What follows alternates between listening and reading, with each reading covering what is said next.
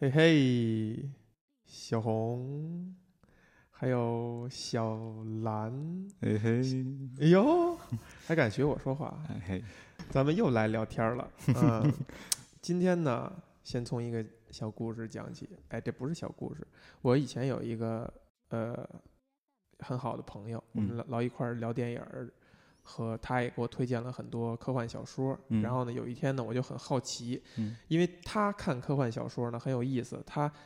一部科幻小说会看好几遍，嗯。而且他看的方式是说，呃，扫得很快，就第一遍的时候跳得很快，他觉得没意思的地方他就往前跳，嗯，他就快速的看这科幻小说到底想写什么，他的那关键点是什么，然后如果看到后面觉得哎好看了，这一遍看完以后，他就再回过头去再读一遍，他同一部小说有可能读七八遍。然后我就在问嘛，我说你这么有时间哈、嗯看看小说，为什么无论是小说也好，电影也好，你却非常呃沉迷于科幻的，而不看那些其他的，比如说呃比较现实的，然后文学性很高的等等东西。他给我的回答是说，他觉得这个人类已经没有什么希望了，往往往历史看哈，没有什么意思，因为都在重复嘛，然后也就那点事儿，然后只有科幻往往远处想。才有希望，才让人觉得光明啊！这么黑暗，啊，当时呢，这个观点呢，我觉得我没有完全消化，我不知道呃怎么样去理解，想先问问啊，小红你是怎么样理解这个事儿的？看过去觉得都是一些 pattern，pattern，嗯，就是一些范式。范式在不断的循环。嗯，我们看严肃文学可能确实能感觉到这一点，但是你说，嗯，往未来看就不会是这样吗？会有什么区别吗？我觉得其实也未必，嗯只是说有可能未来是你，呃，呈现出一种你没翻没从来没有去想象过的面貌，但是生活在其中的人，还是他差不多的，们的一生还是这些事儿，嗯所以能离开能有多大的变化，我是持怀疑态度的。但我觉得科幻小说的，首先我不认为科幻小说就没有文学性啊。嗯，那是肯定的 然后我觉得科幻小说可能最大的魅力就是还是提出各种，嗯，我们看起来觉得没有可能的这个做呃现实生活中没有可能的这种可能性吧。嗯嗯，小蓝，啊、其实我的想法跟小红老师应该差不多啊，因为就我刚才听到你说完这个故事之后啊，嗯然后我的想法也是，就是不管是向前看还是向后看，这个故事其实都是一遍一遍一遍的又一次重演。一遍一遍又一次重演，对你之前发生的故事，可能在未来，比方说科幻世界的故事里面，它也可能是一次重演。然后，好的科幻故事很多时候也会带入到一些历史观和一些宗教观在里面，它可能会把一些已经发生的故事套入到他呃的科幻想象的题材里面去。嗯、这样的话，也会给他自己的科幻世界增添一种嗯，不管是宿命感还是历史感的这种厚重的这种感觉。嗯，其实吧，这个是前一段时间也看了一个，哎，应该是听了一个播客，嗯在讨论有一个东西叫做高概念电影儿。啊小周应该、呃不是小兰应该有印象啊，就是呃，他讲的那个出发点是说，有一些电影或者有一些作品，它嗯会设置一个高概念，这个嗯所谓的高概念，高概念通常情况下是带有科幻元素的。嗯呃，所谓的科幻元素就是科幻跟奇幻不一样的地方。科幻元素就是说，科幻这个事儿，它虽然是假的，但是让你看上去感觉在未来是有可能会发生的。它不是纯粹意义上的假的，它会让你带着这种真实感。然后他把这个概念抛出来以后，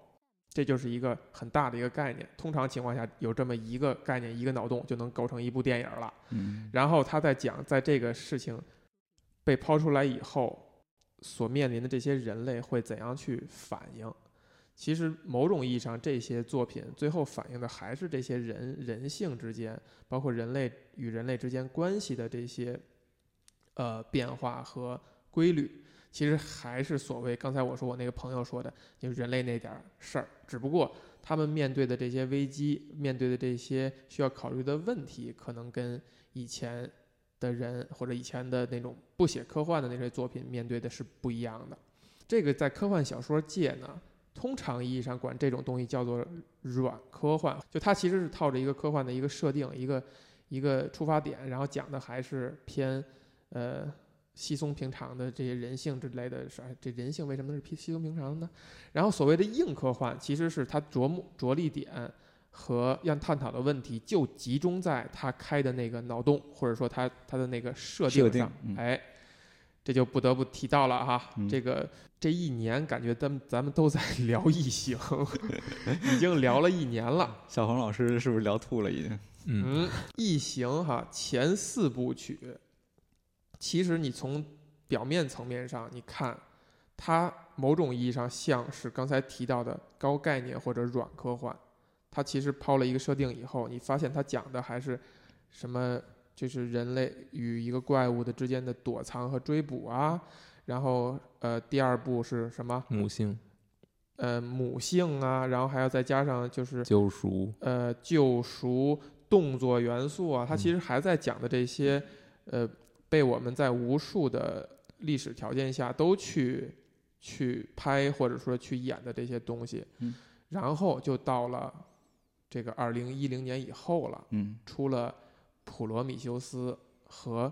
今年上映的这个《异形契约》，然后我在无数场合都希望叫它《普罗米修斯二》，因为我觉得这个名字可能跟它的关联会更强。嗯在这两部，在我看来，可能你抛去那些文本层面的东西，会更像是那个硬科幻，它讨探讨的是一些很深邃、很严肃的事情。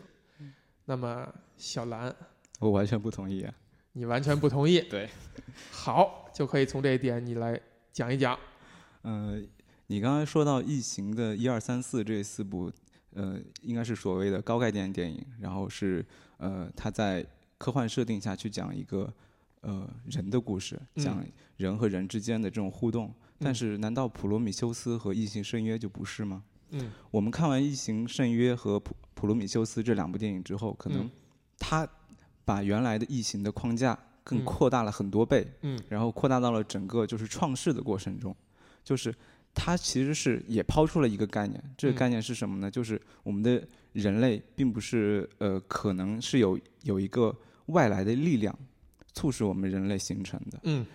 然后在这个框架底下，他想讲一个什么故事呢？他想讲的其实是呃仿生机器人大卫他的嗯成长的一个故事。哎，就按照咱们这个设定来，《普罗米修斯一》和《普罗米修斯二》啊，嗯呃，第一部的《普罗米修斯》呢，他讲的是大卫他渴望成为人，他在模仿人类的这样一个故事。嗯但在呃《普罗米修斯二》，也就是《异形圣约》，我我管它叫圣约，待会我会解释是为什么。呃，中呢，他讲的是，他甚至是跳跃了一个阶层，嗯他讲的是他要去创造一个新的生命的这样一个过程。他已经不，他已经跳过了他要成为人的那个阶段，他甚至觉得人类是一个呃，他已经远远超越了人类的这样一个阶段。嗯嗯哎，有意思啊！这时候呢，我产生了这样一个问题，可能这个问题就一下就歪楼了。像大卫，你刚才形容他在《普罗米修斯一二》里边他的诉求，去是去推动这个电影发展的，他想成为一个物种，嗯，进而他跨越了一个层级以后，他想去创造。你觉得这种诉求来自于人，还是来自于任何生命，还是只来自于大卫这个独特的，就仿生人这种独特的存在？我想说一下，呃，这里带一下《银翼杀手》。嗯，《银翼杀手》里，呃，有一个概念是复制人。哎，复制人他只有五年的生命，嗯但是大卫是另外一个，嗯，呃，某种程度他他也是复制人。呃，另外一个就是复制人的镜像的感觉。嗯，他他也是复制人，你你可以这样理解，他是和一个人类非常相似的这样一个一个一个一个造物啊。嗯，但是他和《银翼杀手》里的复制人的区别是什么呢？他拥有无限的生命，拥有无限的生命。一个拥有无限的生命，然后拥有极强的学习能力。我们可以在开头的十分钟里看到他的这种学习能力，哎，就是一个拥有无限生命和一个拥有极强能力的这样一个造物，他遇到了和呃《银翼杀手》里的复制人的同样的境况的时候，他会产生一个完全不同的一个选择。那他选择什么呢？他选择他不是像《银翼杀手》里的复制人一样，他去寻找生命的意义，他是要去创造生命。就是他们有这样一个完一个变量，导致了他们俩的完全不同的选择。嗯，小红你怎么看？有有点懵，但是我觉得尝试说一下吧。嗯嗯，我就是你刚才的问题说啊，我可能没嗯法接接着那个小那个小兰的说。嗯我觉得所有生命都有创造生命的冲动，这可能是写在他们基因里的。哎但是你看，我觉得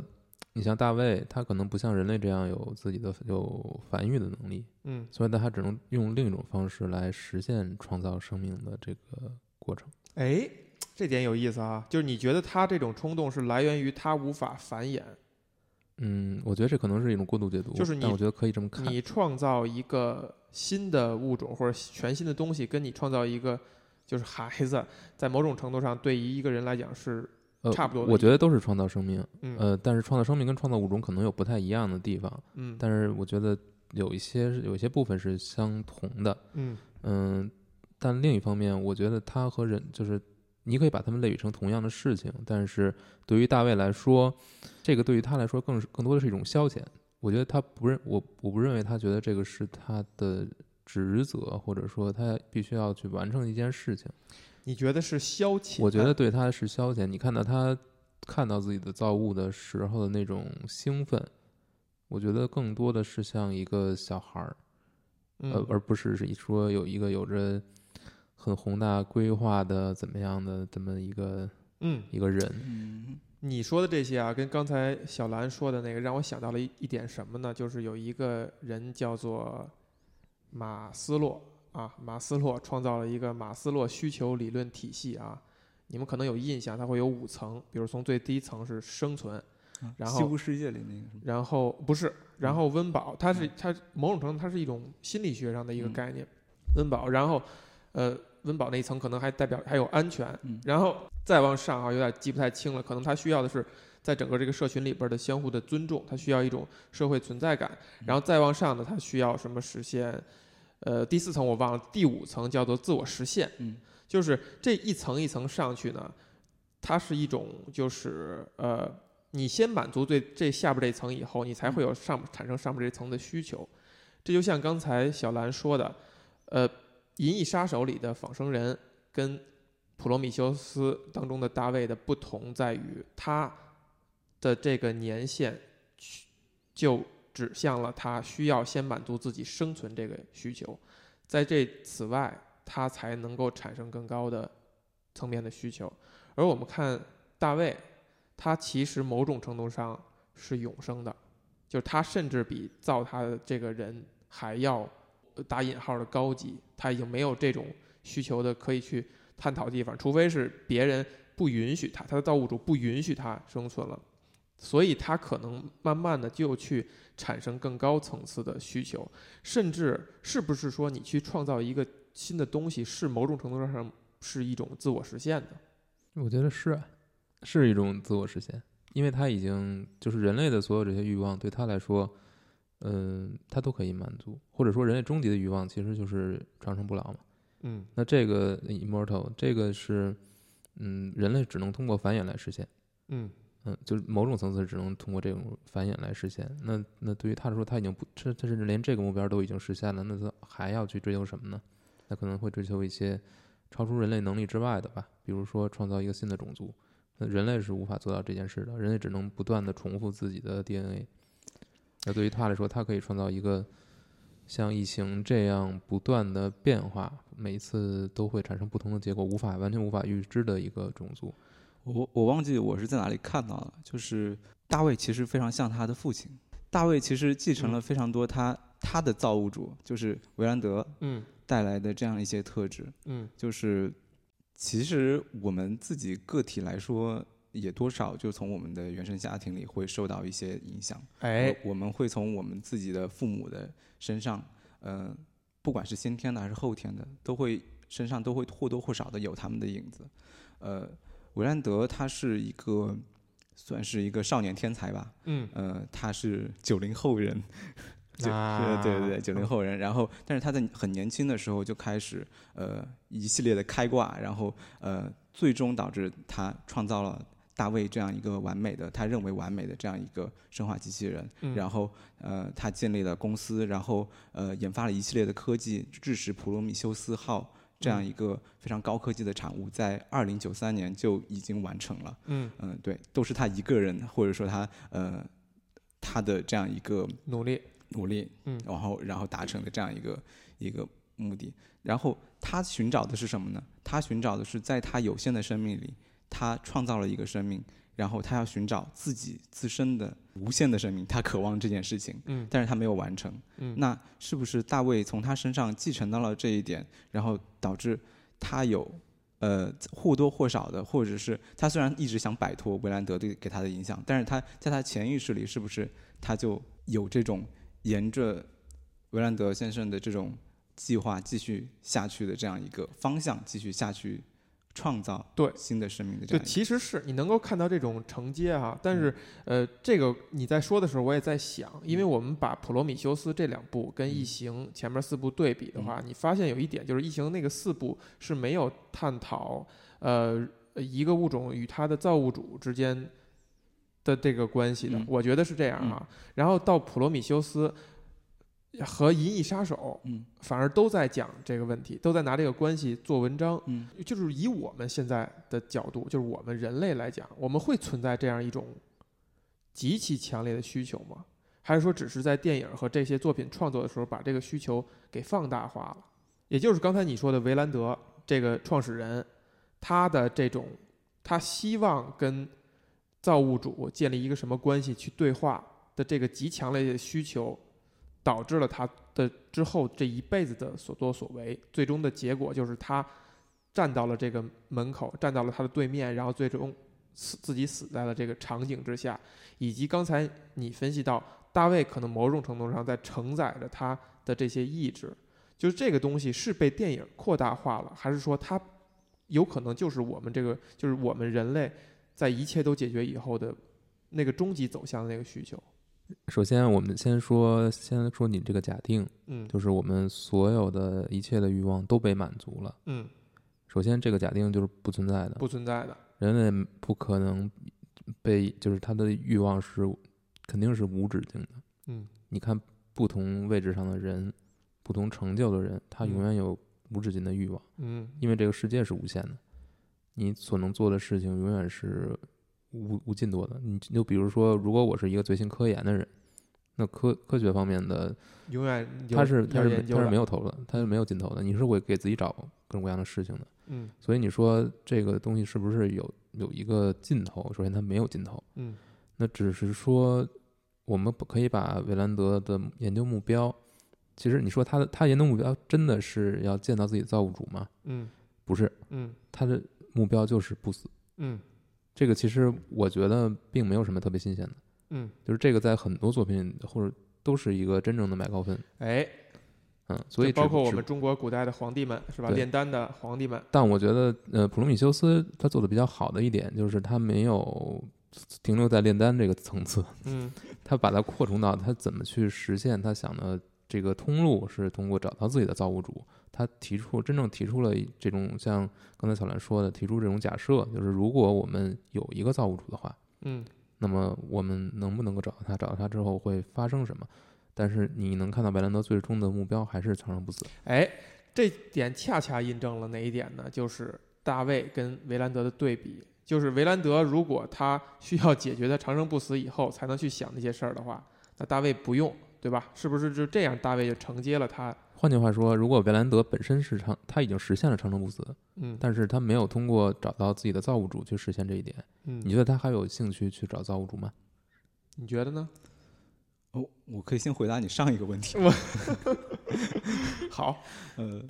我我我觉得你说的这个情况还挺像是共产主义的嘛，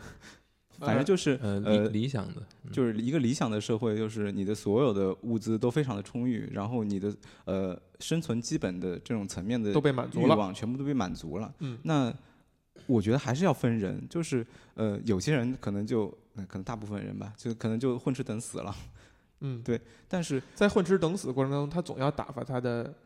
那就是娱你乐。难道没听过保暖对 四亿啊这节目？这就是这《美丽新世界》的里边描述的。对，我觉得那可能大呃就是可能大部分人他可嗯能就在这种巨大的这种物资的情况下，他可能就消费去了。嗯他就是呃，整天娱乐至死。对娱乐至死嘛。嗯但是真正呃，我觉得维兰德他像维兰德这样的人，或者说像呃大卫这样的人，就是他有向前进的这个心的话，那像这种人，他是可以去有嗯、呃更远大的理想的，是他会去做把人类的科技的边疆更往前进的这样一个过程。那还是呃，当我觉得当你说的那种情况出现的时候，会不会是一个更加极端分化的情况？就是一小撮人，他带领着整个巨大的人类社会向嗯前进的这样、是这样的，这个是在人类历史当中永远都是这样去书写的嘛，就是我们的所谓的人类的代表或者人类的领袖，永远只是那少数的人，那些人是有，他是不希望自己娱乐至死的，他是不希望自己的时间是被是被消遣打打发掉的，是不是可以说某种意义上大卫就是这么一个人？嗯，大卫就是这么一个。我觉得，我觉得其实这是特别讽刺的。如果你说维兰德是人类的一个前进的方向，pioneer，你如果你觉得他是的话，我觉得是非常讽刺的，因为我并不觉得，我我并不觉得他真正能够代表我们，我起码是我心目中的人类的，应该是去领导人类的人，引引领人类的人。嗯我觉得他完全够不上格。嗯我觉得他是一个完全没有对人类有有这种同情心、有爱心，完完全没有。我觉得他是一个被欲望驱驱动的人，而且他的欲望其实就是很简单的，就是 immortal，就是不死，长生不死。那如果这件这件事情完成了之后，嗯，现在是没没有完成。那我们再退回一步说，你看《普罗米修斯》当中那对儿科学家的夫妇，嗯他们是不是代表了就是人类终极的自我实现？就他去想去去这颗星球，想去实现一个在山洞里边看上去那么不让人信服的一个约定，而去探索这颗星球，而去觉得那是我们有一个机会可以与自己的造物主对话的机会，是不是它代表了人类的那个终极的我同样觉得？代表不了。我认为只要你是在寻找你的造物主，我认为你就代表不了一个真正的未来的方向，因为你就是在寻根，就是在寻根，你就是在寻找过去。哎你怎么诞生的，真的有那么重要吗？但是是不是应该有一个目标呢？就是这个目标是什么呢？我觉得目标可以就是比方说我们就就是无限嘛，探索无限嘛。探索无限。我觉得他们去寻找造物主，就是他们寻找自己的造物主，是不是他们现阶段的这样一个一个一个一个第一步的这样一个目标呢？就是呃，在完成了这样一个目标之后，他所谓的小目标之后，那呃，这个科学家肖恩博士，呃，他会去问更多的问题。他见到了这个从冬眠舱中苏醒的这样一个外星的这样一个巨人，然后他向他问出了更多的问题。在普罗米修斯的结尾，他会说：“那我就去寻找新的一个方向，来嗯寻找这个外星种族的这样一个母星，嗯看看能不能呃回答他自己的这种样一个问题。”我觉得在可能在他寻找完这个母星之后，虽然这段没有拍啊，嗯，呃，他应该会有更多的更多的想法，更多的发现。所以是不是说肖恩博士他的那个他代表了我们人类对于我们自己一个美好的想象？我们人类应该是这样的，我们应该对这些东西产生好奇。然后当你被满足以后，你就要对更深层次的东西或者更未知的东西去产生好奇。有点记不清了啊，就是普罗米修斯也好，呃，异形契约也好，他其他船员可能给你创造的一个景象是说，人类其实是这样的。就他们带着目的，有一个船员说：“我来这儿，老子来跟你们来就是挣钱。嗯还有一个人说：“我只喜欢这些石头、陨石这些东西，其他的东西跟我没有关系。嗯就是这个是他的，相当于他的 prof profession。他选择了这个职业以后，他就扎根于此了。就是可能很多大部分人类是这些人类，这些呃个体所描绘的那样。那如果说一旦肖恩博士是主角的话，就说明我们 还有一个美好的想象，就是人类本该如此。这个问题我觉得聊的有点乱，但是挺有意思的，因为我还想还想到一点呢，是说我们还是对比一下这个呃《银翼杀手》嗯就是你看那个所谓的大反派，就最后呃终结生命的那个人，他在临终结前说了一大段话，说我嗯看到过这些景象，你们却没有看到，我有过那样的辉煌，然后我现在死了。嗯回到刚才那个呃马斯洛理论里边，他连生存都没有追求到，但是他某种程度上看到了一些在更高层次的东西。那是不是其实那些东西对他来讲是没有任何意义的？就他不会去欣赏那样的辉煌、那样的美景。在他的一个基本的诉求，他的他的那个需求更为强烈的情况下，我觉得所有的其他都都没有意义。其其他的，在他看来，可能暂时在他那一刻来讲，嗯，他有更强烈的需求，他需要去满足。对。然后呢，回到回到契约，嗯啊不，回到普罗米修斯，嗯大卫是不是他一切事情对他来讲都是有意义的？因为他是不用去追求那个那个需求体系下前几层的。那是不是所有一切的在宇宙中发生的事情对他来讲其实都有意义，而且是比整个这个船所有人都要更有意义？如果是这样的话，这船上的所有人也对他来说也应该很有意义。是的，我觉得恰恰也也也也说到了这一点，就是他拿他们去做实验，是吧？对把那嗯因为对他来说，呃，人类的生命是没有意义的。对，嗯，呃，这些船员的这种生命对他来说，不管是这些船员，甚至于在普罗米修斯以及异形圣约，还有呃一些散落出来的预告短片上，我们看到，他不对于不管是船员还是工程师，他对他们的生命都毫无怜悯。嗯对他们来，对他来说，这些人就是他迈向创造之路的一个一个一个的垫脚石。嗯，他甚至于呃，会不择手段的去创造生命。嗯，其实对他来讲，相当于一个人带了一仓小白鼠，去到了一个可以去做实验的嗯实验室而已。嗯就是这些物种对他来讲就是小白鼠。呃，这些物种就是小白鼠，而且是他有预谋的，把这些人，嗯，运到这颗星球的小白鼠。嗯那你认为他最终想要创造的到底是什么呢？他也不知道，因为我们我们如果说演化论的话，演化的方向其实是无序的，他根本不需要知道自己呃会往哪个方向去演化。黑水也是这样，黑水造成的其实是每个种每个种族根据自己特生自身的这种特性进行的突变。他不需要知道自己的终极方向是什么，或者说，嗯、某种程度上他知道那异形那个那个那个形象，但是，呃，对他来说，每一个阶段他都是充满欣喜的，他们都是，呃，就像抽包一样。呃，对，就是这种抽包的这种快感嘛。嗯、对他来说是这种终极的异形，还是这种嗯、途中出现的这种我们看到的这种白色的异形，哎或者说是呃女女主角往前倒的话，女主角生产出来那只嗯、应该是六尖爪脑袋的，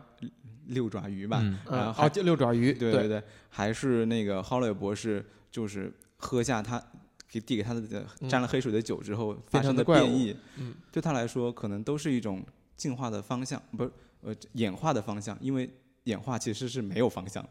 它是朝朝四面八方去演化的。嗯，对，就是它其实有一点挺挺耐人寻味的，嗯。就是你看到普罗米修斯在一开始花了大量的时间描述，呃，大卫沉醉于人类的文明，嗯。就是看到的那些，不论是观察别人的梦也好，还是看到我们一些经典的电影也好，其他就是这种作品，嗯。然后还有他去去刻意的去模仿，嗯。呃，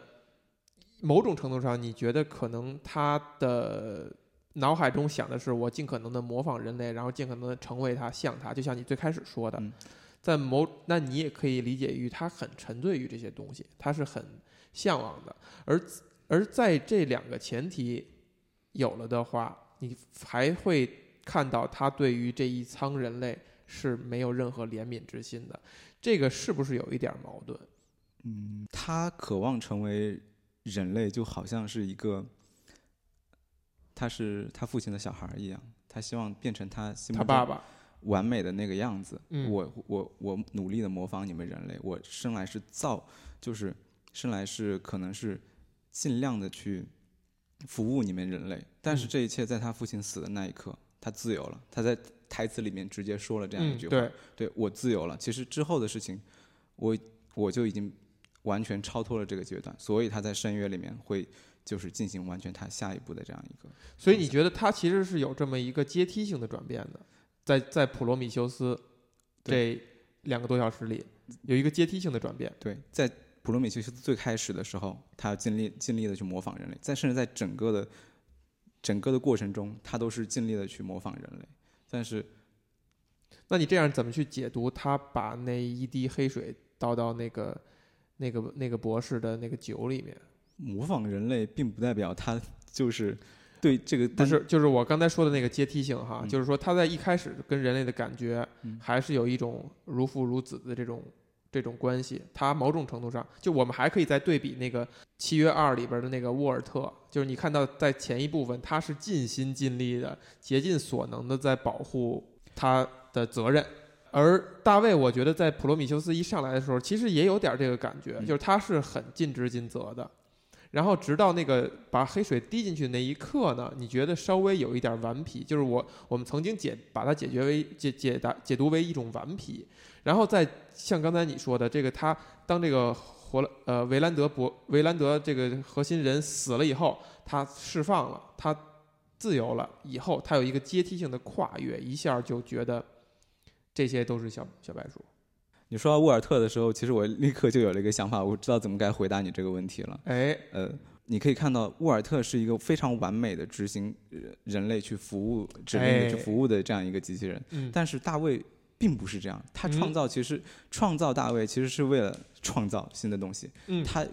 他在一个完美基础的呃完美的机器人的基础的外壳下，嗯。其实它是有更有一种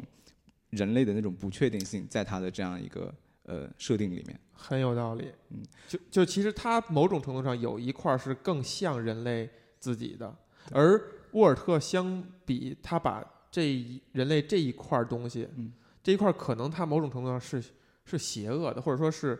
是危险的，而沃尔特在创造沃尔特这个这个仿生人的时候，把这一部分拿掉了，可以这样去想吗？嗯，对。虽然说呃电影里面给我们感觉是沃尔特是大卫的升级的型号，嗯，但是呃事实上可能是他他是大卫去掉人性那一块儿的服务型的那种型号，哎，它更符合人类对于呃假想中的完美机器人的一个想象。嗯，所以其实是人类意识到了大卫的危险，然后做了一个不危险的迭代。嗯，有这个可能，但是我我觉我觉得有一个阴谋论，我不知道是不是适合这个时候说。啊，呃可以说，其实是我一直想说的。咱们已经很乱了，呃说吧。我自己个人认为，呃，《圣约》的整部电影都是大卫一手创造，就是你可以看到他在呃工程师的母星上做了很多的实验，哎，但是他在去到工程师母星的那一刻起，他就整个工程师的母星上面就已经没有任何的生物了。嗯他在十年的时间里面，他不停的去呃研在各种的生物的基础上去研究一些他想要演化的这样一个一个一个方向，嗯呃甚至于他会拿呃肖恩博士的尸体，嗯呃或者是在肖恩博士博士活着的时候对他进行研究，嗯，但是呢，这只有一块躯体。哎，那么我这样猜测的话，嗯圣约号本身就是大卫和公司之间的一个约定，所以这部电影的名字叫做《圣约》。啊，那为什么不是契约呢？呃 契约更像是两个是吧？呃个体之间的约定嘛。呃，因为契约本来就是一个误误翻译啊，呃，我我个人觉得圣约，因为 covenant 本来就是一个非常具有宗教意味的，大词儿，对，是是一个宗教上面的专有名词儿。嗯。呃，像我们呃听到的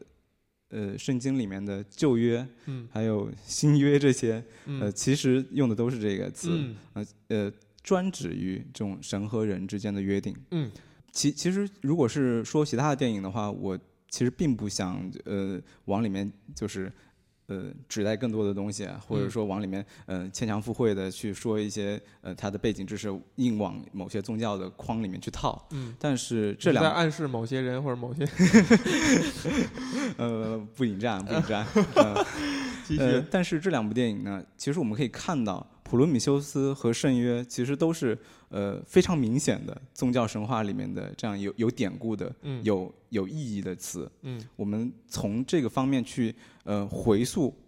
呃里德利·斯科特的思想就是想法的话，嗯可能会从呃这种现有的就是神话文本或者说宗教文本上面，可以找到他想更呃更能理解到他想传达给我们的这些故事。嗯，所以呢，你那你帮我们理解理解，到底它跟这些宗教啊，嗯跟这些已经现存的一些影响人类很深远的故事，我就我就把它称作故事，嗯，是怎样一种对照关系和相互之间隐喻的一种关系？嗯，雷德利·斯科特直接把这个普罗米修斯当做了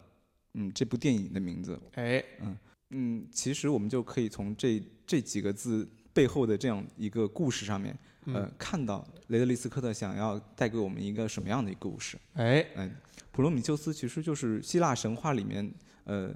盗嗯。就是这个哥们儿啊，像从神那里盗取了火种，散给了人类，但是神非常不高兴，就做给他做了一个非常给赋予他一个非常一个悲惨惨的结局，悲惨的结局，等于嗯是呃，他是因为盗取火种这件事情，然后是遭受了神的惩罚。嗯，嗯呃，宙斯因为这件事情把他绑在了高加索山上，哎。然后派一只巨鹰每天啄食他的肝脏，但是、啊。呃，每天他的这些伤口又会复原，日复一日，年复一年的，然后就他承受这种痛苦，对承受这种痛苦，嗯，这就是后世也是比比喻拿这种拿这个故事去比喻，因为呃为为人人类做了一些事情，然后遭受惩罚的这样一个一个一嗯，相当于咱们在中国的语言体系里边，就是你揭露了一些这个叫做什么神谕了，然后你就将要遭受惩罚。你这个是算命先生是吗？泥菩泥菩萨泥菩萨，不是对泥菩萨，就是嗯风云中的泥菩萨嗯的形象，是吧？对对对，啊、那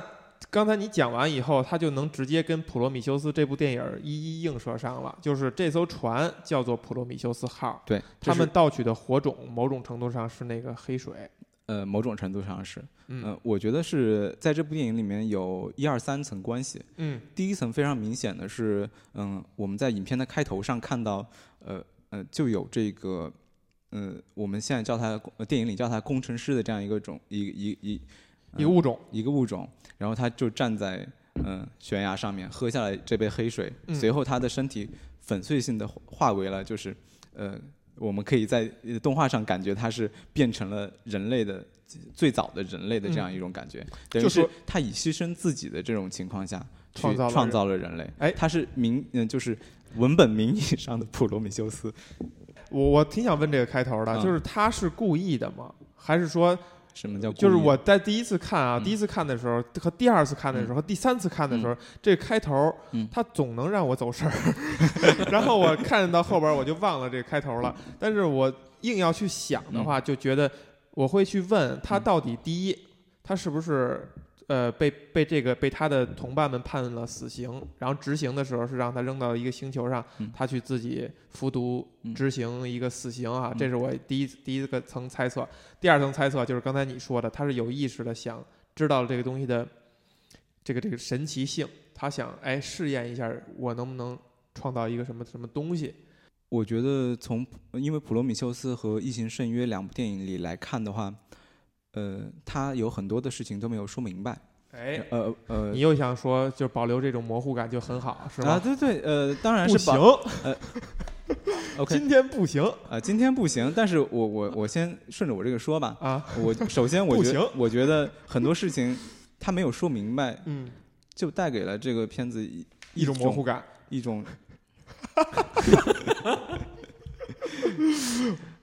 不行，需要你自己去理解的这样一些东西啊。嗯，嗯，不行。呃，。确实是没有说明白。那你会怎么倾向于认为他？我倾向于认为，呃，他是执行死刑，他不是执行死刑。他，想创造？他也不是想创造，嗯，呃，他就是或者说不是他自自自主自发的单个人的去创造，嗯。而他们整个种种群需要去做这样一件事情，而他们工程师这个种群，它是有非常浓厚的宗教氛围、宗教感的，哎，呃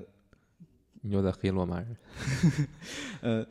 或者说他在执行一个宗教类型的仪式，只有这种仪式才会让他甘心的付出自己的生命。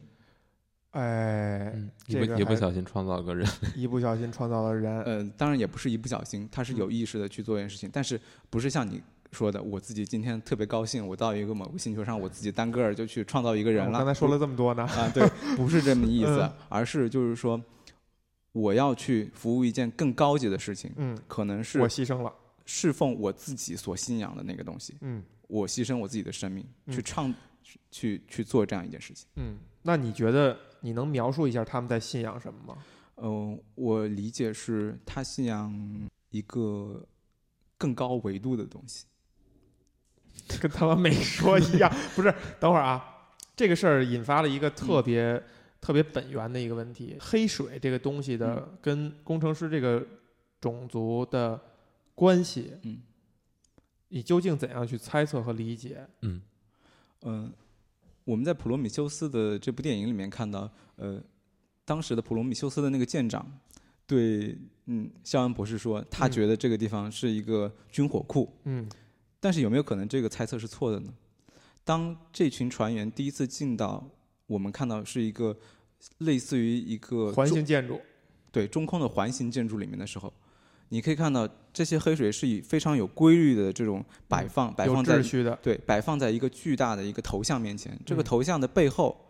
是异形的诞生。我们看到标准异形的那个诞生的这样一个组图，从最开始的抱脸虫到最高级的异形皇后的那个那个生长的，就类似于一个树形图一样的。我错过了什么？我怎么没看到啊？小红，你看到了吗？有有有，对啊，我们可以理解是，假设我我刚才说，嗯、工程师是崇拜更高维的东西，但是如果是按照实际，嗯、已经呈现给我们的画面来看，嗯，我们是不是可以理解他崇拜的是，呃呃，他崇拜的是异进化形这样一个实实物，这些黑水摆在那里，他们的目的是就是要创造异异形形这样一种生物。这个地方其实是一个宗教的一个一个或者说祭坛也好，或者说反正是有一个具有宗教氛围的一个地方，而不是这个舰长所说的一个军火库军火库。我们可以这样理解：为什么这些工程师一而再、再而三的来到地球上，指向一片星空？这片星空居然是军火库，这有可能吗？等一下啊，嗯等一下，等一下，等一下，等一下，又补充了一个我不知道的信息，又回到了艾玛农了。等会儿啊，咱们这么着捋一下，嗯就是呃，你认为工程师这个种族，他其实是知道有一个异形的终极意向摆在那儿的，对，他知道这个事儿。一个可能性是他曾经见过这个东西，对或者他曾经制造过这这这个东西。对，那如果按按照整个这几部电影讲的这个过程的话，嗯那他这制造这个异形是必须要有人类这样一个物种存在，作为一个中间催化剂才可能产生的我又有另外一个脑洞了。啊。呃，因为我们在《异形深渊》里的某些片段里看到，整个工整个工程师的母婴上面，所有的人其实都是非常整齐划一的，而且似乎没有女性。哎，有没有可能是他们繁殖的这种方式嗯，是没有办法通过我们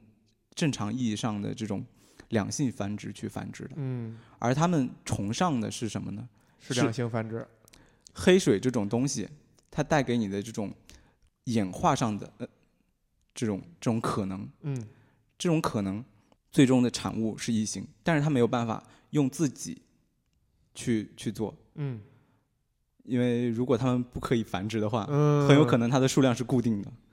哎，所以他们在这种一种就呃不能用消耗性的方式去做。对怎么样去造出异形这种生物呢？嗯，他他有一个阴谋。它有一个宗教式的仪式，嗯，他会派派遣自己的某一位，就是类似于勇士吧，或者说宗教上的这种祭司，嗯。他去到某一个他们认为合适发展生命的星球上面去创造生命，哎然后之后再用黑水去创造新的异形。有意思啊，有意思啊。那咱们再再再那个往下说一层啊，宗教仪式般的一种方式去干一个事儿，一定这个事儿他是不知道原理和不确定的啊。这是在我觉得我怎在我们作为渺小的人类去理解一个宗教仪式，就是这样去理解，就是你只有这个事儿你觉得很神秘，你才会把它宗教化，把它仪式化。如果要是确定的话，那我们就是进实验室，直接呱唧呱唧往里边扔东西就完了，对吧？所以呢，你先你刚才说那些让我想到了是说，他可能宗教仪式洗礼了呃若干个人，这些人都是这个群族的勇士。比如说你的假设，这个群族只有一万个人，他他怎么着他就限定这数量了。那他们派了五个人，分别去了五个不同的方向，找了五个星球去干了这个事儿，看看能不能带回来一个能造出异形的人类这样一个物种。那他造异形干嘛呢？啊，对呀，他又就是不能让他自己的数量增加。所以最开始你问我的时候，我想说的是，他们可能崇敬的不是异形这个东西，异形只是他崇敬的东西的使者，他可能崇敬的是一种更高维的一种生物，然后异形可能只是又是一个中间产变。它的一个具象化的一个东西，他们要造出这个东西，然后来向他们所崇敬的那个东西去表达自己的这种崇敬之情。呃，我我们三个人都是没有那个很严格宗教信仰的人，是吧？嗯对对对所以我们很难理解这种像一个像一个你所信仰和崇敬的东西去表达一个信仰和崇敬的动作。就是你可以认这件事情越艰难，越能表现出你的决心。嗯，你像一个东西去，就是一一步一个头磕到哪儿哪儿哪儿，对对对，就是这个意思。我的想法就是，我觉得这些事情雷利斯科特可能也没有没有想那么清楚。真的吗？人那么大岁数了，大岁数就一定能想清楚吗？没有什么关联。哎呃，再回到一点哈，嗯就是你刚才如果刚才咱们说这一大通，嗯，全都是呃确定的隐藏在电影的文本层面下的这个嗯含义的话，嗯那确实某种程度上有一个呼应，就是他本身是一个工程师的，他不自知的一个阴谋论，就是他策划这一切，嗯他希望的就是将来人类，就是我创造这个物种可以来到这个星球找我来，然后咱们再共同创造呃异形，嗯对吧？这是他的一个计划。嗯，那也就像你刚才你说你的解读，嗯就是大卫跟维兰德公司就普罗米修斯二其实是达成了某种程度上一个阴谋，也也抱着同样的目的。我觉得这个阴谋不成立，阴谋说肯定是不成立的，因为引把他们引向那个地方呢，其实是那首歌嘛。但也可能那是大卫允许用那种方式去呃，我我自己。我自己对这个想法是相对比较比较比较认可的。嗯嗯我呃有很多的迹象，呃，首先这个圣约号的飞船上面都是一对一对的，他们的船员都是呃可以自己繁衍的，可以自己繁衍吧，嗯，然后里面的带了大量的胚胎，带了大量的这个殖民者，哎，这是一个非常适合于大卫去培育自己新计划的这样一个但你这个是属于一个反推，一个呃对从一个结果去呃去推导了。我嗯我有就是如果你想哈，他们嗯真的去星际殖民，到一个呃被监测到是适合人类发展的话，这样做法也不不无道理对你？你先听我说完，嗯嗯、在电影里面一就是实证是嗯、这个 Mother 这个电脑，嗯，它是知道大卫的更高级的一个密码的。在哎，最开最最后的阶段的时候，大卫直接说出了自己的密码，然后像就是打开了这个舱门。嗯如果这件事情没有串通好的话，嗯他按理来说，他说出自己的密码，这个 Mother 是根本不知道的。嗯最有实证的是可能，但是不在片子里啊。嗯这个是在蓝光版的光碟出就是发布之后，嗯里面有一段大卫向维兰德汤谷公司去描述自己创造异形的过程。哎，然后，但是他没有呃，在这个短片里面并没有直接说自己需要什么，嗯只是向他展示自己做了什么。嗯呃，这实际上就证明汤姆公司知道这件事情，嗯然后和大卫之间有某种联系。嗯，对，就是这个我同意，因为如果他是没有联系的话，他不会把他创造异形这个过程，就试图创造异形这个过程，告诉一个呃可能会对此事产生监管的一个对象。对，然后在《异形》正传的一到四部曲里，韦兰德的航空公司才会千方百计的把异形带回地球。哎，我我想问的一个事儿是说，为什么这些信关键的信息将被剪掉了？就在影片的正片里是没有的。嗯，你刚才说就是你特别不喜欢我说这种不确定性啊，嗯，但是这种模糊性和不确定说嗯，你说了，嗯但是这种模糊性和不确定性是，呃，当你与一个新种族或者说你去呃去交流的时候，你作为一个人是必然会经历的。在普罗米修斯也有嗯删减片段，最开始的那段宗教的仪式，其实前面是有一个年长的一个工程师递上一个黑水给那个工程师的，这段明确性的宗教仪式被剪掉了。然后哎，然后在最后的阶段，工程师去和大卫去对话，其实他们是有两段对话的，但这段对话也被剪掉了。嗯，为什么要剪掉这么直接的对，这种信息呢？就是要告诉你，你其实和这个工程师是你们是没有办法联系的，你们就别联系了。你你遇到一件这样的事情的时候，其实你们中间的鸿沟，就算你们语言上有联系，但是你们意识上是完全联系不了的。哎哎，这个有意思哎，就是说你们永远无法站在一个层面上去讨论问题。嗯，比方说，嗯，你 比方说你造了一个东西，嗯，这东西想跟我说话。，对，第二天这这东西想跟你说话，我操！别别说了，我、嗯我我，你看我自己在社会上有一个职业，有一个身份，我我要赚钱，我要我我呃我我要去生活什么的。你嗯作为一个我造的东西，你真的能理解我的行为模式吗？嗯，是。对，是两种东西你觉得这层意思是他有意识的要传递出来的吗？有意识的要把这些明确的信息剪掉的，就是要让你造成一种你们之间是嗯有模糊性的这种联系。那你觉得他拍他干嘛呢？为了蓝光赚钱？不是，呃，他还是说他也在犹豫，我到底这些信息对，是不是构是不是构成这个影片的不可缺少的部分？嗯，对，就是嗯，他会把这些东西拍出来，因为他在拍摄的时候还没有想好要不要放进去，但是他在中剪的时候觉得，如果把这些东西拿掉的话，更能体现他的这种宗教氛围感，他的这种想传能够传递我觉。得是这样，就是一个、一个创作者，一个身为一个导演，他对这个电影的观感，就是他如何去控制观众看到这个电影时的想法，他对这个剧情的理解，他可能他面对的是一个他自己全知的一个状态的一个东西，嗯就是他他要怎么控制，其实挺难的，就是他不像是一个你第一次看这个嗯，片子，就是说，就他如果你他对这个东西已经特别的熟悉了，特别的熟悉了。对，所以他就是所有东西都在他脑子里面了，所以他没法去体会一个第一次看到这个片子的人到底他他的思维方式是怎么，他怎么哎去理解的。我觉得就很像写小说一样。你你知道马丁吗？就是 我知道，我不知道我，知道，你知道马丁，我也不知道，就是嗯，你看他写《权力游戏》的时候，嗯他的设定集就是呃是是什么样子的？嗯，对他他写了多少的设定在这里面？这个我恰恰想说，就包括刚才你们说的两点，嗯真的就能引申到这儿了嗯。你看马丁后来出的这本《冰与火的世界》，嗯是晚于他前五部作品的。嗯他在写这个的《冰冰与火的世界》当中，这过程当中额外写了好几十万字的信息。这好几十万字不是之前在他脑海里的，是他在写这本书的过程当中又产生了无数的想法。他觉得太沉迷了，他希望要把这个龙家整个从第一代皇帝到最后一代全写清楚了，全弥补上，甚至给他开了其他脑洞。他又想写以前的历史了。这恰恰是跟刚才小红描述的雷雷德利·斯科特创造异形这过程是矛盾的。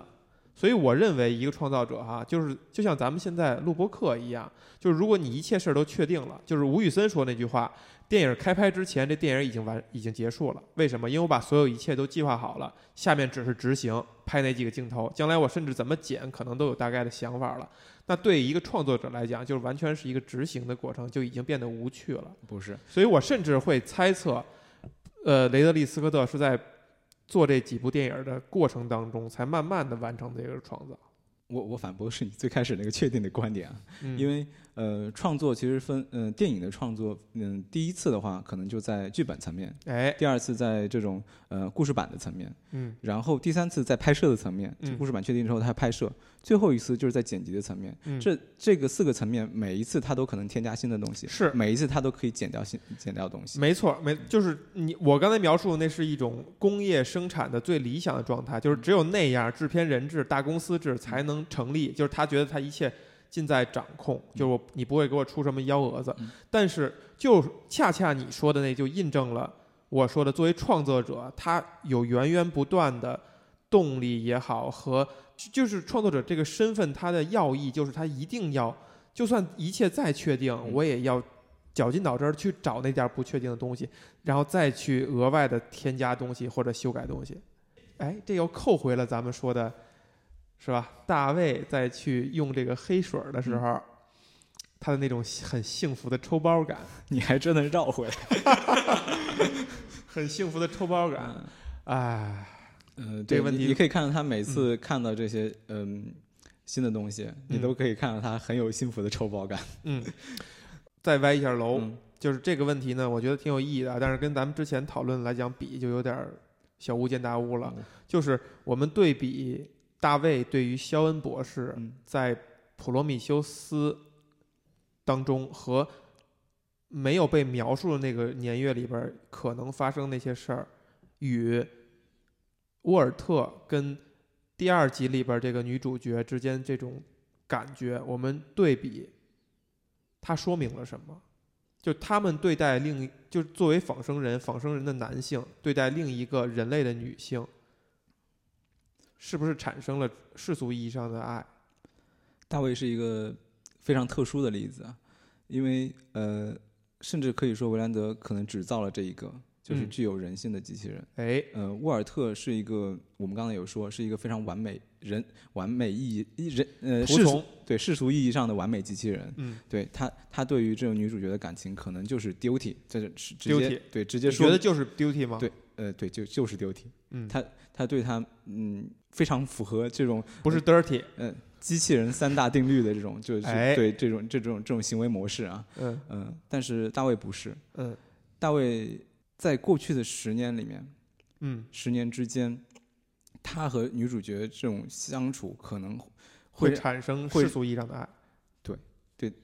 可能对他来说是这样，嗯。因为你可以看到在《普罗米修斯》里面有一个印证是，所有人对他都是像真正的机器人的那种指使的这种感觉。嗯呃，他在《深渊》里面说了一句话，就是说我从来没有感觉到有人对我这样，就是说说的是肖恩博士。嗯可能在这十年之间，呃，他们的这种相处，嗯嗯，会有这一个人类对于他自己身边的唯一的这样一个一个一个一个造物，嗯，产生了一种有有一些善待吧，或者说有一些这种嗯，嗯更更亲密的举动也好，或者说怎么样？对他这种他对他的这种善待，不是因为他是肖恩博士而产生的，而是因为他们所处的情况，他不得不移情，不得不把他的一些情感需求投射到另外一个对象身上。嗯、对，当你在一个就是呃一个陌生的环境里面，你你们的周围只有一个和你类似的这样一个嗯。造物的话，你很难很难不把自己的一些嗯、嗯对待同伴的感情放放到他的身上，但这样有可能会让大卫觉得这可能是爱情，然后然后在那失去的十年里，呃，有一些迹象表明是说大卫求欢不成，就是肖恩博士还是很理性的，在理性的过程当中，觉得他不可能接受这种关系，他拒绝了大卫，有可能。才导致大卫，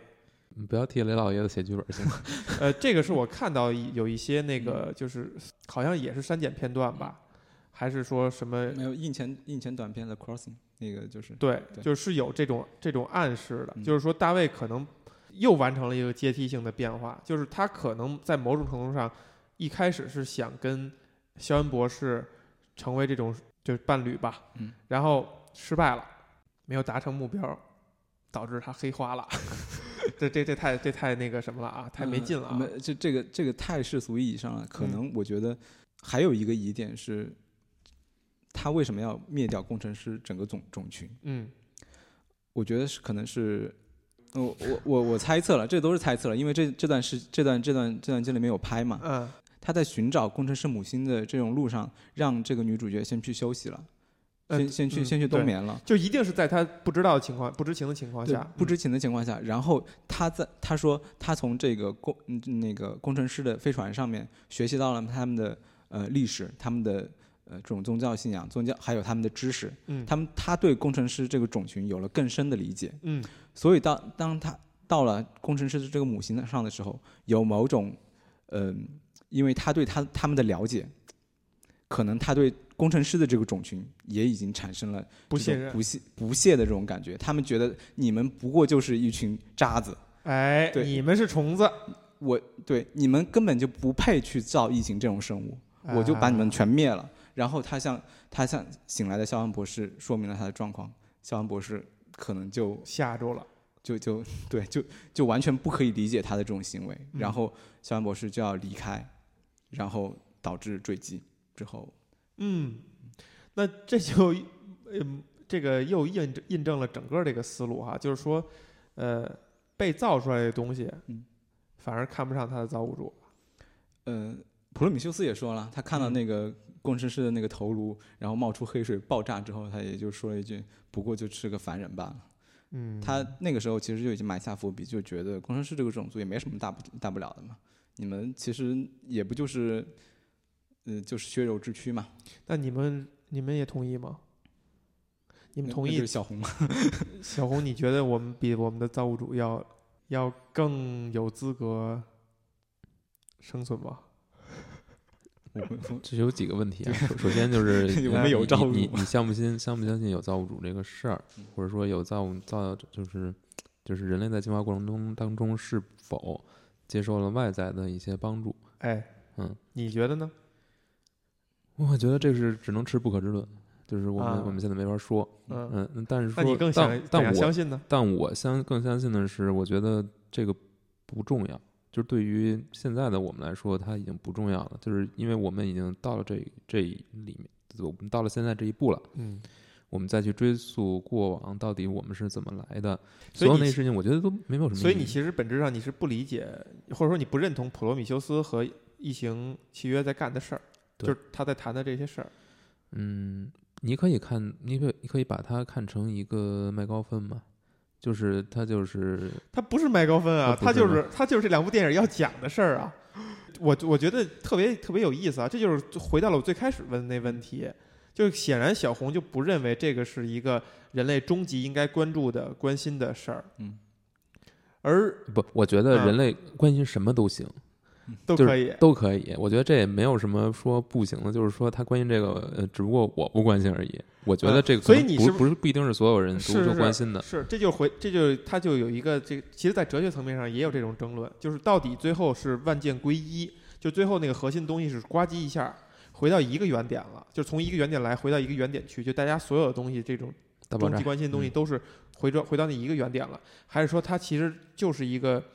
单向的呱唧散开了，然后就永远的散开了，就是就有那么多的事儿等着那么多的人去探索、去去关注、去关心。对，而且我们呱唧，就起码我们我们对于宇宙的了解只有这一点点点点，对。我觉得现在我觉得现在还是一个非常初级的、非常初级的一个阶段。对啊，所以我觉得，当你你你去寻找一个你的造物主的、寻找你的起源的时候，你其实这种心态还是说，我只关心跟我有关的，我不关心我，我并不关心所有的位置，我只关心跟我切身有关的东西。我觉得这个就是挺窄的，我觉得还是挺窄的。嗯，小兰，你相信爱情吗？我去，为什么会引到这儿呢？嗯，我相信爱情。你相信爱情吗？你不相信爱情？你相信爱情？你不相信？你相信？你不相信？完了，我们逼疯了一个嘉宾。嗯，我想说的呀，嗯就是之前其实一直没有没有说，就是我觉得我并不觉得大卫和沃尔特之间有真正的真正的差异。哎，我我觉得我觉得，呃，我觉得大卫他可能更多的继承了他的父亲嗯的一些品质。哎这个我觉得那个知乎那篇帖子写的挺好的。嗯，这个之前我确实，呃，在看完影片很长一段时间之内，我都没有再往这方面去想。嗯但是现在我觉得他说的是很有道理的。嗯但是我觉得沃，我并不觉得沃尔特是一个被剥夺了人性的，我觉得嗯他只是可能是某一部分受到了抑抑制。嗯，那他最后我们能看到他其实是脱离了这种意志的，我觉得。你觉得他是脱离了这种意志？嗯，而且这个电影你看到，你看看到最后，就是他跟大卫的所有这些沟通，其实你会觉得就很有趣。为什么大卫不愿意去对他下杀手？嗯就是一开始就只是把他断掉了。嗯就是，而且他还用各种方式去引导这个人，这个向他沃尔特变得向他靠拢，而且他也明确的说了，沃尔特对于这个女主角还有其他船员的这种义务，他觉得已经超脱了义务的范围了。嗯所以我就不管不管是大卫还是沃尔特，他最终这个人类所创造的生化人或者说是仿生人，他都会脱离你的掌控。我觉得这个可能是这个片子更有趣的一点，就是你可能觉得把它某一部分去掉，嗯你嗯，就能控制它了。能控制你会。发现这些东西你是去不掉的，哎然后你创造出来的，而且他是一个有相对来说是有一个自主意识的人，他会慢慢发展出这样出自己的自主意识。我觉得这就跟人一样，人在很就人的自我意识也是在不断的吸收新的知识，不断的看到更更在进化宽广的世界当中，这个过程当过程当中你去完成的进化，就是你的自我意识是这样建立出来的。而如果你只生活在一个小村子里，你永远不跟外部出外部去对接，去不接触外外界的人，不去共振。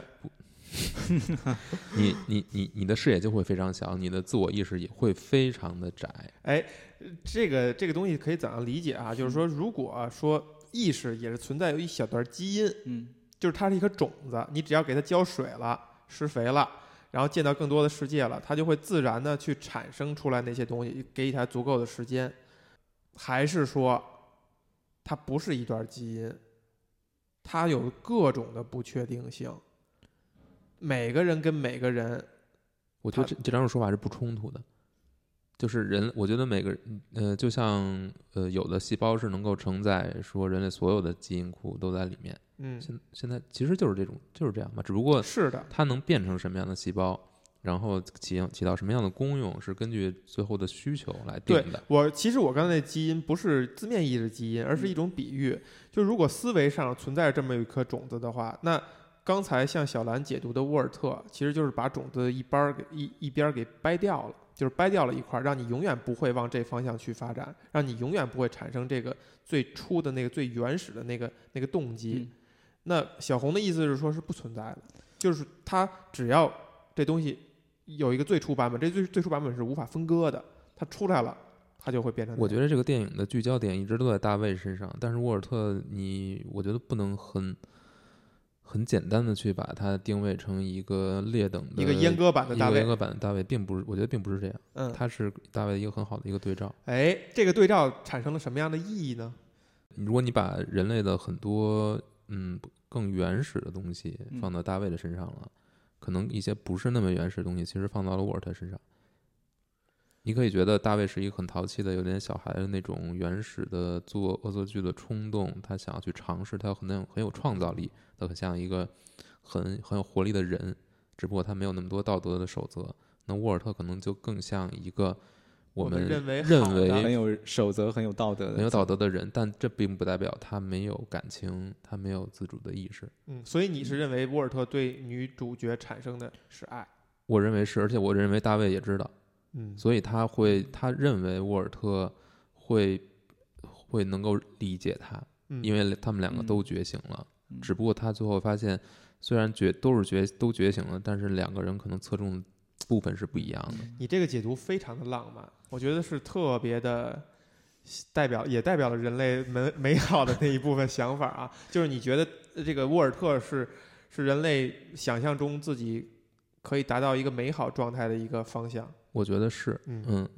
呃我，觉得还挺有意思的，还是吧？挺有意思这个模糊性是不是又出来了？呃不是，就呃，就是呃，如果你只把沃尔特当做一个嗯很 boring 的这机器人去看的话，嗯。呃确实他的这种角色上承承载给你的这种东西，呃，会更少。但是根据小红说的这种，呃，其实他可能在潜意识里面，或者说在他呃不知道的情况下，他也有这种感情存在的话，嗯嗯，这种解读也蛮蛮蛮好玩的。是蛮好玩的。但是而且他是老雷的，他像老雷吗？不是老雷在我们的分析里边是一个呃，是一个不是，我我想说的是，你看电影的前半段，你你会因为你之前看过《普罗米修斯一》，嗯所以你会觉得你仍然觉得他是有身上有大卫的影子，你看不出他是到底想做什么，他这个到底是嗯好的是坏的。对，你知道后半段跟大卫对比，你才能看出他的跟大卫的不同。嗯嗯，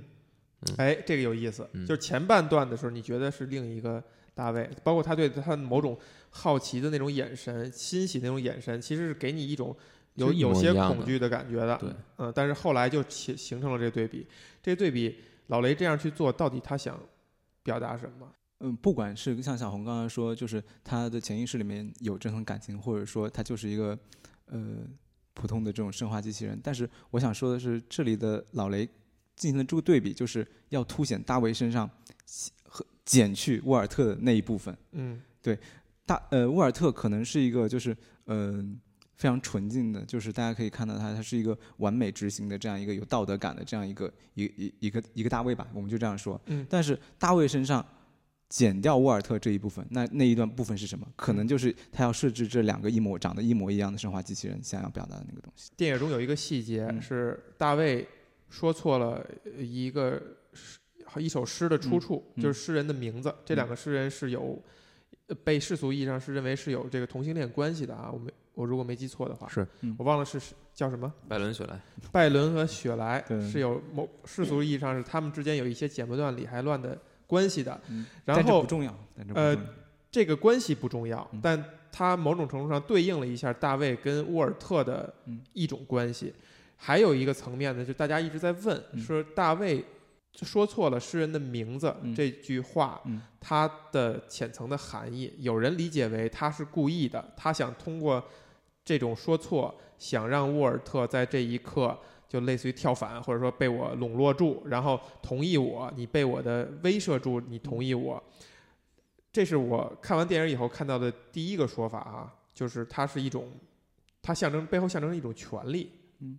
就谁有权去把一个错的东西指鹿为马，嗯就认为它是对的。我又看到另外一层说法，其实大卫就是错了，就是他就是他出错了，这个嗯机器人出错了。嗯然后沃尔特跟了一句什么一篇乐章里面一个音符错了，那他就满盘都错了。嗯就其实大卫已经是一个坏了的东西了，嗯，通过这一点表达出来。人就是不断的出错呀，这就是他生命中哎人的那一部分。呃，我我倾向于后一种解读啊，因为嗯、呃可以看到，当沃尔特指出他错了的时候，大卫脸上露出的表情其实是惊愕的，呃对，就是我居然会出错的这种表情。嗯嗯、我看到有有说法是，这官方的说法是，嗯、大卫十年之内没有进行任何的维修，嗯他的那个呃，可能他的这种累积的错误会越来越多，嗯他的人性的这部分会越来越放大。大家可以看到，他其实是一个非常不稳定的一个状态。嗯，那最终导致他可能在这个地方出现了错误。所以我就想问，嗯就是你说的那种人就会犯错，跟一段程序的那种错误，真的是一样的吗？我觉得是一样，你觉得是一样的？我觉得是一样的。就是不确定性，我不确定性跟错误是等同的。我认为是一样的。这个地方的这个错误的这种感觉，就是告诉你，就是这个机器人已经到了和人非常相似的这样一个地步了，它要而不是说它已经坏了。我觉得呃你怎么定义坏呢？对，呃，可能对于一个一个一个人来说，一个一段机器它不完美执行你的命令，它是坏了。但是你像一个人，不管是你在工作中向一个下属去表达嗯你的传达的义务的时候，另外一个人执行你嗯想要做没有过这种体验吧？总会有呃偏差的地方，对吗？人和人之间，他们就是会有有有有这个你就说这个人坏了，对？难道你这个人就说这个人坏了吗？不是，嗯、是是不是的？所以我我我我倾向于哈嗯，我没法把这两个东西呃等同，嗯就是它呃一个一个编编辑好的程序嗯出了错误，跟呃人身上那种不确定的思维方式，我无法我无法让我让他们是我我觉得是就是等同的，只不过是就是嗯，你设定的这个参数不一样。嗯就是参考因素太多了，对于人来说可能更太多了。嗯我的记忆性怎么样？我对这个事物的理哎解怎么样？嗯所有这些变量都会影响到这个人最终的对一些事物，就是完成一些行为的这个程度。嗯嗯，对于机器人，可能就是因为参数变量少，嗯所以你会觉得哎它会按照这个方式嗯去执行。但是这个前提就是，但是当这个机器已经复杂到一定程度，它可能像已经像人类那样拥有太多的变量去影响它的决策、它的行为的时候，嗯，就会像人类一样会出现各种各样的问题啊。哎，所以呢，回到这个《普罗米修斯二》的这个结局啊，一个更像人或者一个错了的机器人，嗯在结局上，它相当于是战胜了没错的机器人。首先，最后到底是你们怎么谁？对？就是这个结局怎么理解？嗯，你觉得到底是谁？我我觉得可能身体上就是沃尔特的嘛，但是意识上可能是大卫的，或者是大卫和沃尔特的结合的体。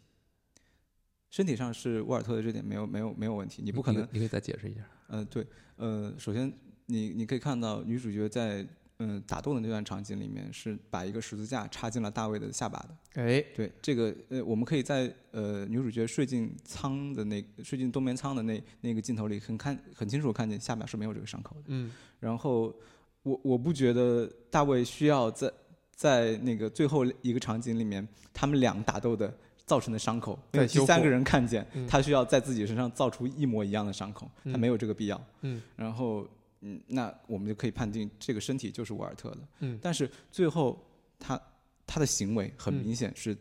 有一部分，起码有一部分是大卫的，你他的记忆，他的小红，你认为可以把它是是一部分一部分这样分开吗？我觉得有可能就是把自己的这个硬盘 换了一下。嗯，虽然没有这个设定，但是我觉得嗯很很有可能啊。呃，身体这个事儿，因为我们现在不知道嗯。生化机器人的它的记忆，或者说它的那个运行中区在什么地方，但是我们很很明显的知道，沃尔特和大卫他的身体构造是非常类似的。嗯。那沃尔特是大卫的这种升级的版本，嗯，那就不是一台 Mac 跟一台 Windows。嗯，对，它可能是一个一个 MacBook Pro 和一个 MacBook 的这种区别，然后呃是在给苹果做广告。呃，。对，然后我们可以看到最后一个场景，就是打斗的那个场景，大卫是举起了一把刀，我们不知道这把刀是刺向什么位置，很嗯。可能是可能他就很快很短时间做了一个置换，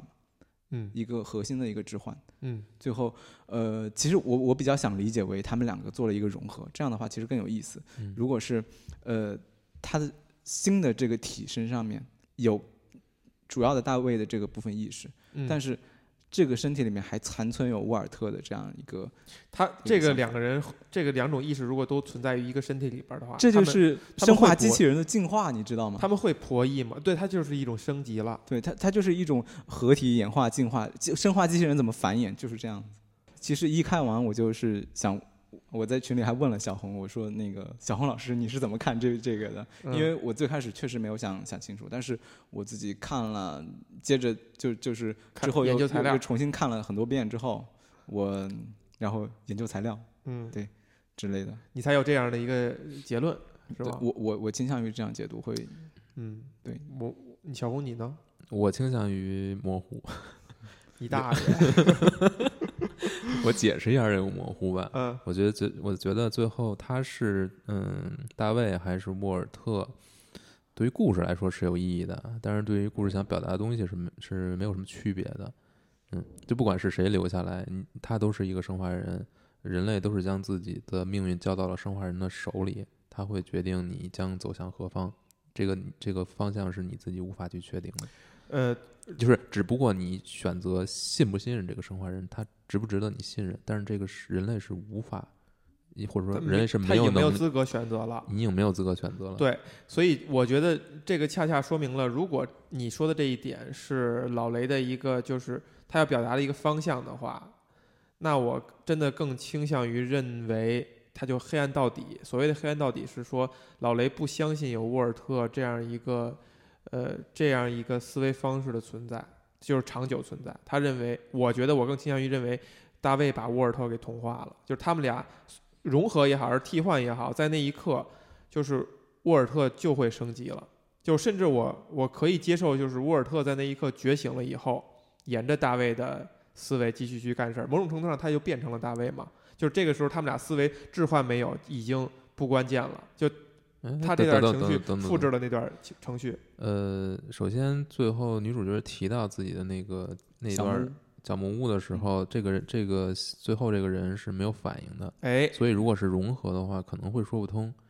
因为如果融合，他应该会保有沃尔特当时的这段记记忆，啊，所以很可能只能是替换，就是沃尔特的意识已经那那个反应，你觉得有没有可能是他他忘了是吗？掩掩盖住又的？不是我，嗯掩盖住的。呃，对，这个这个细节其实挺关键的，嗯。就是我们刚才就是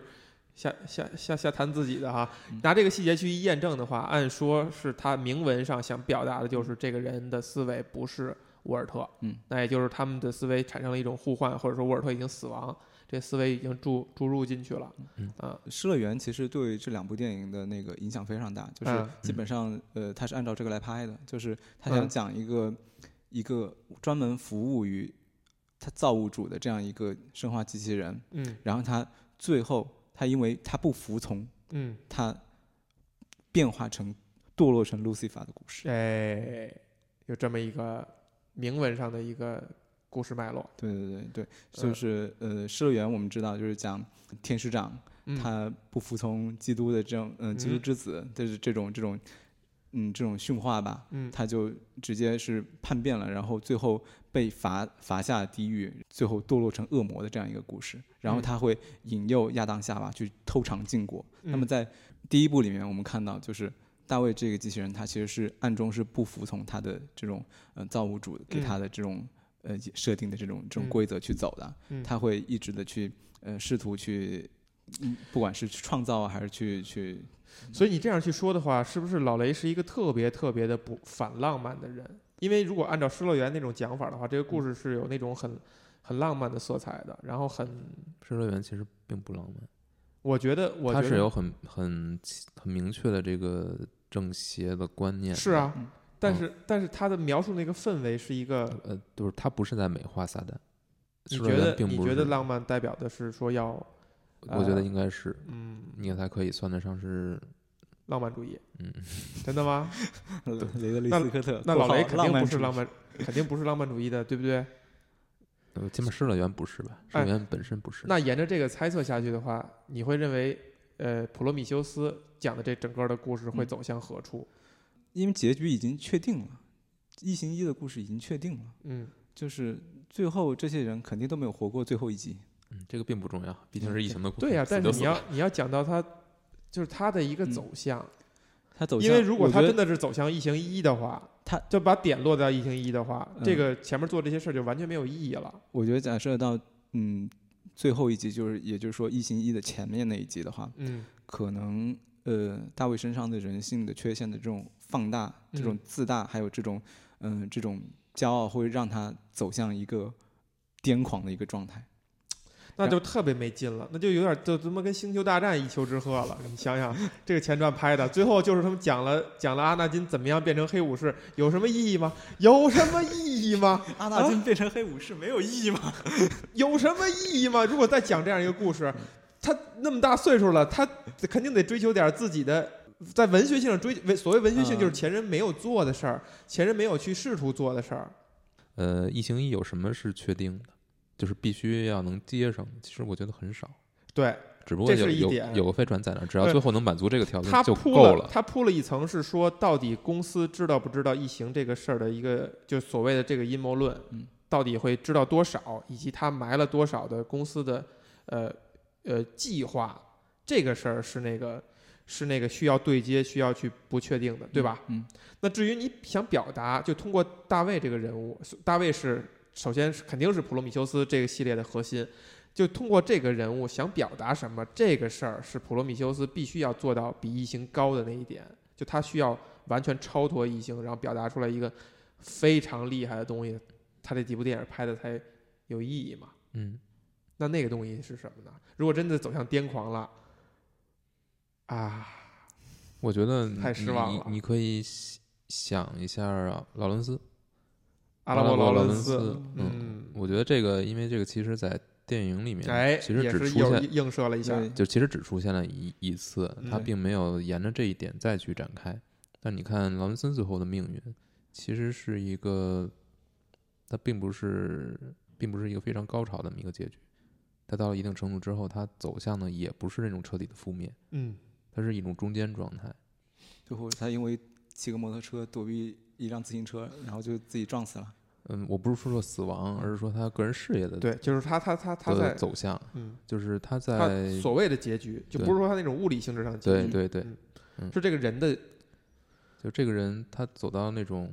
就是他的存在已经不再像之前那样重要了，或者说他自己也不是他自己曾经坚信的很多东西都已经不再哎呀，不再那么红啊。哎呀，小红，你说的这个结局有意思。就嗯。如果真的是走向阿拉伯劳伦斯的那感觉的话，就大卫这个人物嗯。变得是已经不是关键了，他撬动了一个势在必行的趋势，然后他就变得不再当关键了。变成了历史的齿轮之一。嗯。他就退居幕后了，然后嗯看着对，所以你说《异形一》里面，或者说《异形一》加不就不说二吧，就说《异形一》这个嗯。世界里面，呃，当时大卫到底是一个什么样的状态，其实我们也都不知道的。嗯而且我觉得，所以我觉得这部分你也没必要一定要说他就死了或者怎样了，就是他的他的结局怎样，我们现在去猜测可能会有点早，但我觉得从他的故事曲线来说，嗯我觉得癫狂可能并不是一个，我觉得他一直都是癫狂的。嗯，你加上他更癫狂，又能说明什么呢？